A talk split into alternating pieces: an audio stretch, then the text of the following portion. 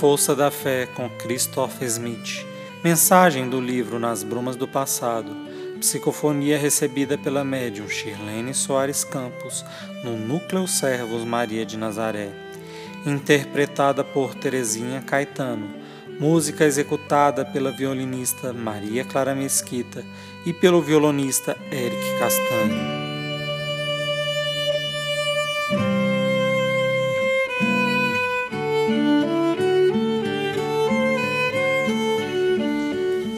Necessidade de transformação.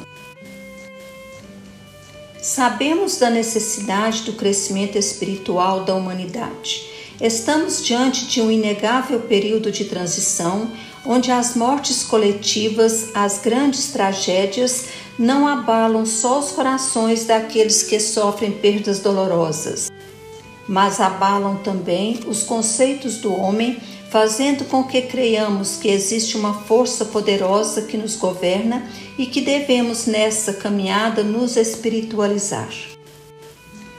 O homem embrutecido nos seus sentidos carnais distancia-se muito dos valores espirituais e passa a ter muitas necessidades materiais em detrimento dos valores do espírito.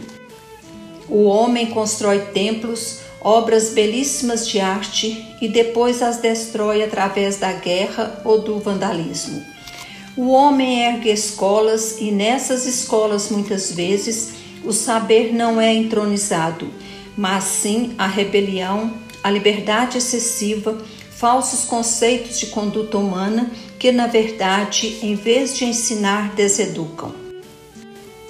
O homem constrói casas belíssimas, gera em torno daqueles que ama todo um processo de proteção, mas essa proteção cessa no instante em que mergulham no mundo para viverem suas próprias experiências dolorosas.